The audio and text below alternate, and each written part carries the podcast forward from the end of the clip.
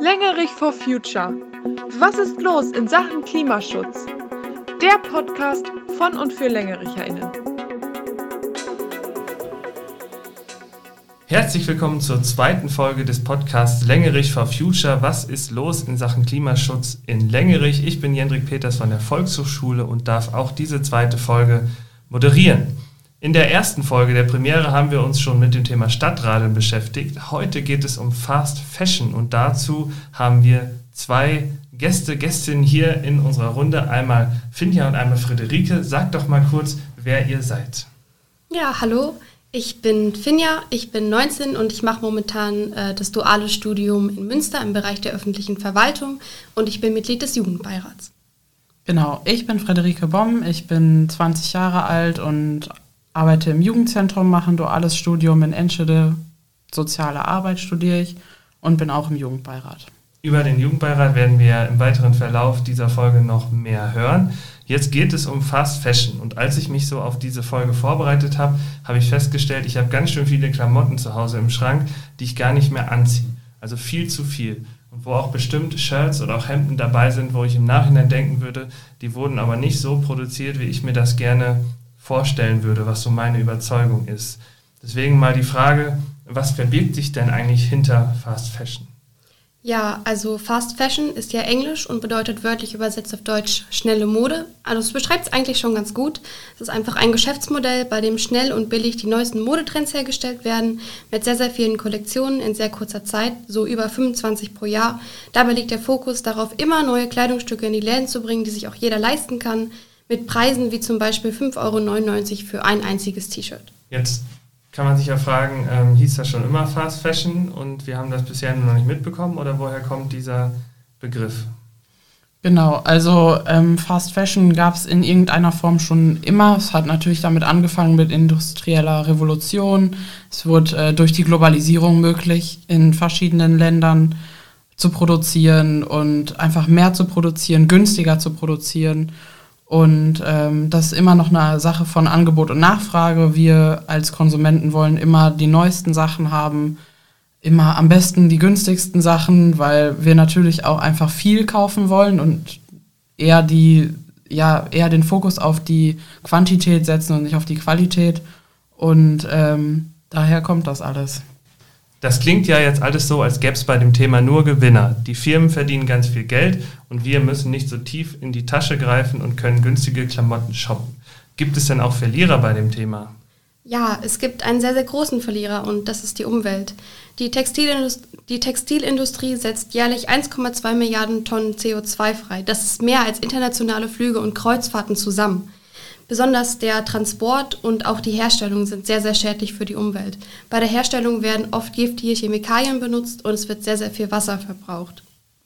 Genau, und dann gibt es noch den, den Teil des Onlinehandels und der ist natürlich auch extrem im Moment. Also in der Corona-Pandemie haben wir alle irgendwie die Möglichkeit nur gehabt, online zu bestellen und dann weiß man vielleicht auch man nicht mehr genau, welche Größe jetzt, dann bestellt man ganz viele Größen gleichzeitig. Man bestellt fünfmal dasselbe T-Shirt in anderen Größen und äh, schickt dann den Rest wieder zurück. Jedes zweite Paket wird im Schnitt zurückgeschickt und äh, hat dann natürlich seinen doppelten Weg. Und dann ist halt die Frage, was passiert denn mit den Kleidungsstücken, die weggeschmissen werden oder zurückgeschickt werden? Die landen dann auf irgendeiner Müllhalde, verfallen sehr langsam, würden oder werden notfalls verbrannt, was dann wieder giftige Chemikalien in die Luft setzt. Das, das sind natürlich beeindruckende Zahlen, die bestimmt vielen Menschen, die uns jetzt auch zuhören, vielleicht gar nicht so bewusst sind. Mm, ihr beschäftigt euch ja schon länger mit. Habt ihr das Gefühl, dass die Leute das schon zunehmend wissen?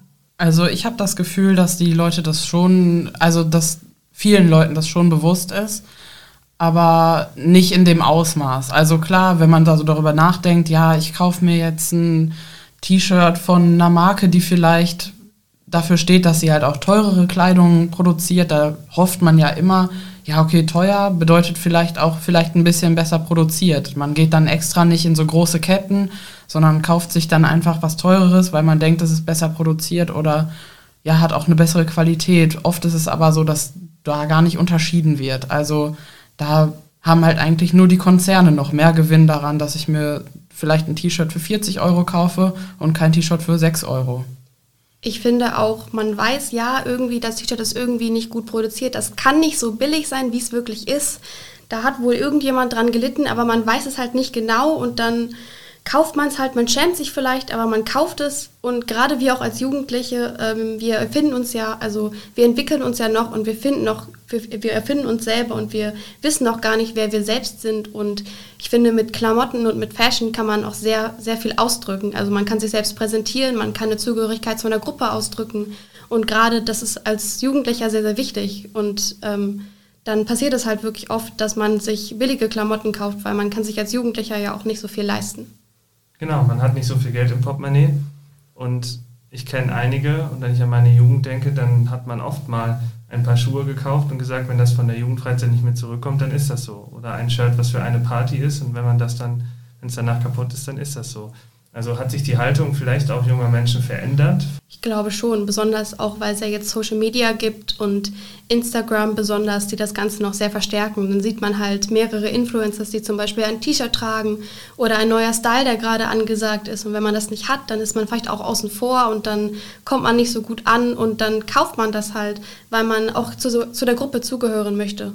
Also ich kann mich da auch anschließen. Ich glaube einfach, äh ich, also ich beobachte das auch selbst immer durch mein Arbeitsfeld, dass äh, ganz viele Jugendliche und auch, also junge Jugendliche im Alter von zwölf oder so, schon sehr materiell gesteuert sind und dann auch so sagen, ja, boah, guck mal, der hat jetzt irgendwie, weiß ich nicht, das neueste T-Shirt, mega krass. Und dann frage ich mich immer, ist das wirklich das Wichtigste? Ist das wirklich relevant, darüber so zu sprechen? Also ich weiß nicht. Relevant ist natürlich, unter welchen Bedingungen das produziert wurde. Wie erkenne ich das denn, wenn ich in den Laden gehe oder wenn ich jetzt bewusst darauf achten möchte, nur sowas zu kaufen? Woran kann ich mich orientieren oder gibt es da spezielle Läden für? Also natürlich gibt es äh, Läden, die einfach sagen, sie produzieren, haben nur fair produzierte Ware. Dann ähm, klar kann man immer auf Gütesiegel achten. Da gibt es ja dieses typische Fairtrade-Siegel, was auch auf vielen Lebensmitteln ist dann ähm, kann man natürlich einfach darauf scha schauen, dass man vielleicht einfach auch Secondhand-Läden aufsucht und dort äh, eben ja vielleicht fündig wird. Ich meine, es gibt auch viele verschiedene Plattformen, Secondhand-Kleidung zu kaufen. Gerade auch für Jugendliche, die haben vielleicht nicht so Lust. Ich meine, immer die ortsansässigen Secondhand-Shops, die sind immer ja schön und äh, auch hilfreich, aber vielleicht nicht ganz so ansprechend für Jugendliche. Und da gibt es natürlich dann auch äh, Apps wie Vinted zum Beispiel. Das ist ja eine App, wo auch wirklich für jede Altersklasse möglich ist, ähm, sich Kleidung zu kaufen. Das ist auch gerade vielleicht für Mütter oder junge, junge Mütter, wo man sagt, ja, da, Kinder wachsen sowieso schnell aus Kleidung raus. Das wird dann oft weggeworfen oder so. Da gibt es dann auch wirklich gute, gebrauchte Kleidung. Um nochmal äh, ins Lokale nach Längerich zu gehen, haben wir denn solche Läden hier auch und kommt es immer nur aufs Kaufen an oder könnte man nicht auch tauschen?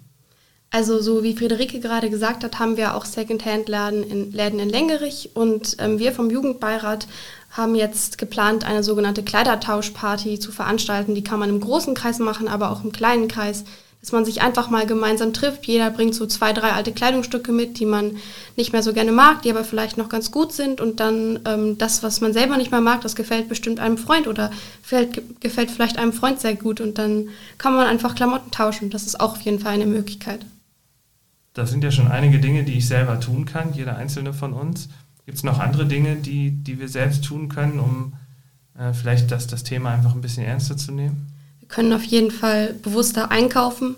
Brauche ich jetzt wirklich dieses T-Shirt? Brauche ich jetzt wirklich diese Hose noch? Ähm, oder kaufe ich das gerade vielleicht nur, weil es gerade billig ist? Und ähm, man könnte, wie gesagt, noch auf Gütesiegel achten und äh, dann darauf achten, dass man sich nicht wirklich, äh, nicht die ganze Zeit Klamotten kauft. Und wenn man sich dann wirklich auch mal Klamotten aus dem Fast Fashion kauft, dann tragen, tragen, tragen, tragen. Weil das macht die Klamotten ja dann, also das setzt sich so gegen das Fast Fashion, wenn man halt, wenn die Klamotten nicht irgendwo im Kleiderschrank verrotten, sondern wenn man sie wirklich trägt und benutzt. Ihr habt ja eben schon angesprochen, ihr macht vom Jugendbeirat eine Kleidertauschparty, Kleidertauschbörse. Ähm, warum widmet ihr euch gerade diesem Thema? Ähm, also ich finde das ähm, schon immer interessant, so mir fällt selber auf, wie viel Kleidung ich überhaupt habe und wie viel davon ich überhaupt trage. Und ich habe ganz viel Kleidung, wo ich dann immer sage, ja, jetzt räume ich mal meinen Kleiderschrank aus und habe dann so blaue, diese typischen blauen Säcke, die man dann hat und überlegt, ja, bringe ich die jetzt zum, bringe ich die jetzt zum Altkleidercontainer? Bringt das jetzt was? Also weiß ich nicht. Da ist auch immer schwer für mich herauszufinden, wirklich, ob das jetzt auch da ankommt, wo ich es gern hätte. Und ähm, ich glaube, das ist so eine persönliche Erfahrung gewesen, die wir alle irgendwie teilen können. Und dann haben wir uns dazu entschieden, auf jeden Fall sowas zu planen. Wir wollten das ver vergangenes Jahr schon machen. Dann ist uns da ja äh, die Corona-Pandemie tatsächlich ein bisschen dazwischen gekommen. Wir sind auf jeden Fall in Planung, das ähm, weiterzumachen oder jetzt dann zu, ma zu machen, sobald es funktioniert. Außerdem ähm, planen wir auch etwas anderes. Das, wir haben es genannt den Pimp Your Clothes Workshop. Den planen wir am 24.07., wo man einfach zum Jugendzentrum kann, gehen kann. Also man muss sich vorher anmelden über das Sommerferienprogramm und äh, man kann alte Klamotten mitbringen, ein Teil und dann ähm, wollen wir das einfach so ein bisschen verhübschen und verschönern. Ich hatte die Idee, ne, weil ich eine Freundin habe, die malt super schön ihre Jacken an und das sieht super hübsch aus und man denkt sich, dann macht man so ein altes Kleidungsstück, kann man vielleicht, sich vielleicht nochmal dran verlieben und ähm, das dann nochmal ein bisschen erneuern. Wie ihr hört, die uns gerade zuhören, der Jugendbeirat ist recht aktiv, widmet sich aber nicht nur diesem Thema Fast Fashion, sondern ihr habt ja auch noch ein paar andere Themen was macht ihr als Jugendbeirat und was, was ist das überhaupt? Das ist ja so ein Wort, hinter dem sich vielleicht viele, die uns hören, jetzt nicht so viel vorstellen können. Nicht jede Kommune hat einen Jugendbeirat, das ist schon auch besonders hier in der Region. Was sind so eure Aufgaben? Also wir ähm, als Jugendbeirat setzen uns erstmal grundlegend für die Jugendlichen und Kinder der ganzen Stadt ein. Natürlich ist dann immer die Frage, ja, wie, wie kommt das dazu? Wo kommen die Anregungen her?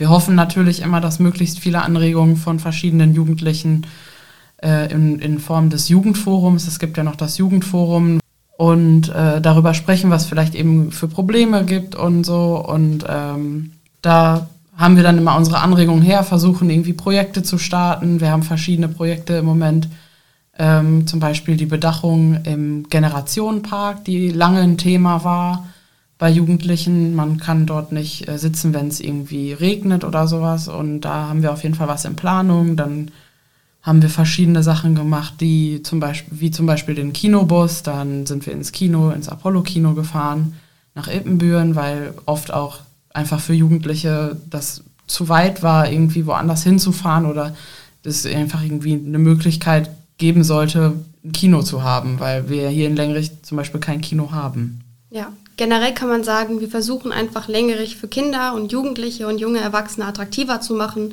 Und wir sind offen für Vorschläge und wir freuen uns auch immer über neue Mitglieder und man kann uns immer ansprechen. Wir sind immer da. Man kann auch einfach mal für eine Sitzung vorbeikommen. Das ist nicht verbindlich. Äh, wir freuen uns einfach mit jedem, über den wir über Längerich quatschen können.